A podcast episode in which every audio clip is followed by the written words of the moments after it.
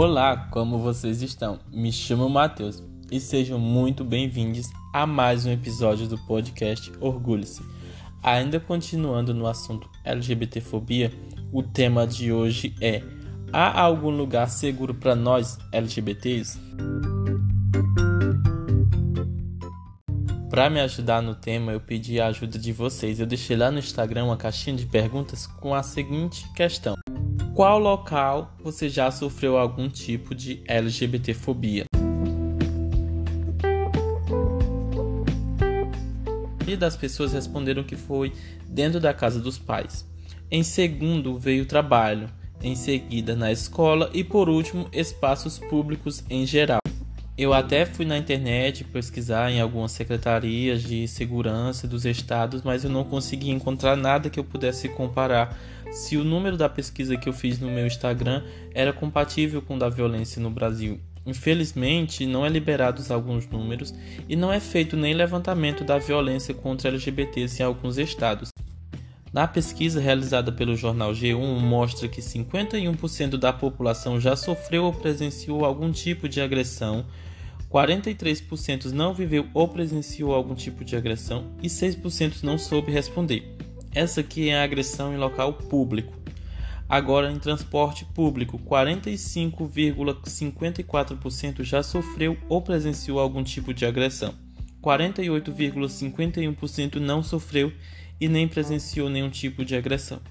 E 5,94% não soube responder.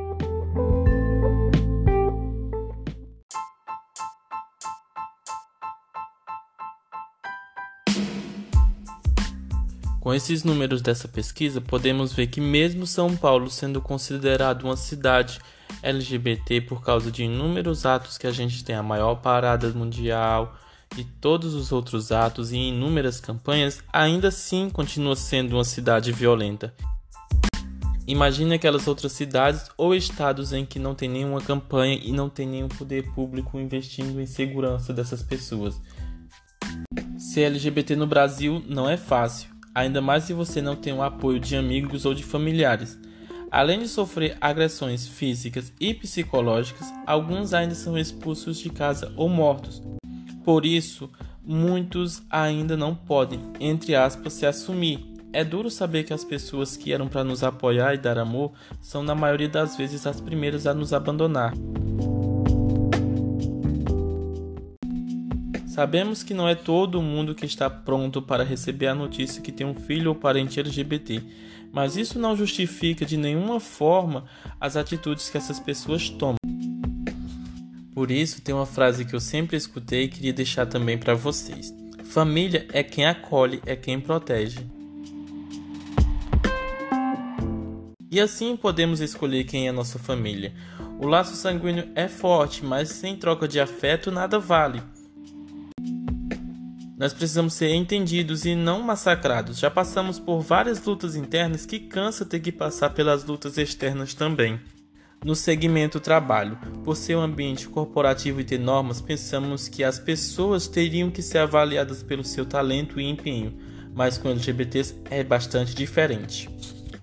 Além da população trans não ter acesso e não conseguir emprego em vários setores do mercado de trabalho, Outros LGBTs que conseguem passam por inúmeros casos de assédio, tanto por colegas de trabalho quanto por diretores. Os casos de agressão são menores nesse ambiente, mas os de pressão psicológica são bem comuns.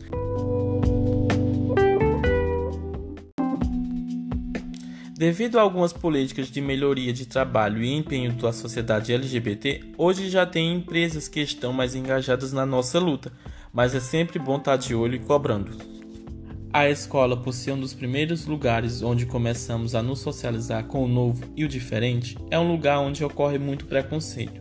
Existem vários estudos que mostram que o bullying afeta a vida das pessoas não só na fase da escola, mas esse trauma pode durar a vida toda.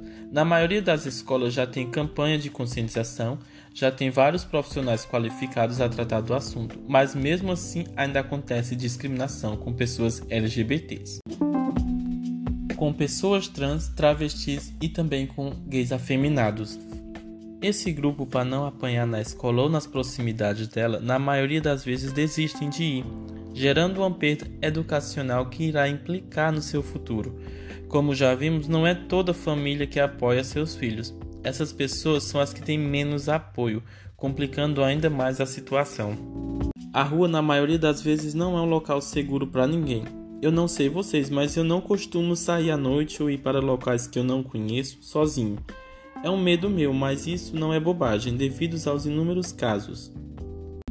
Mas não podemos privar a nossa liberdade. É sempre bom procurar estar com um grupo de amigos, porque, mesmo sendo um local que tem muitas pessoas, não quer dizer que esses mesmos crimes irão deixar de acontecer, ou que essas pessoas que estão no local vão intervir e a polícia pode não estar próxima.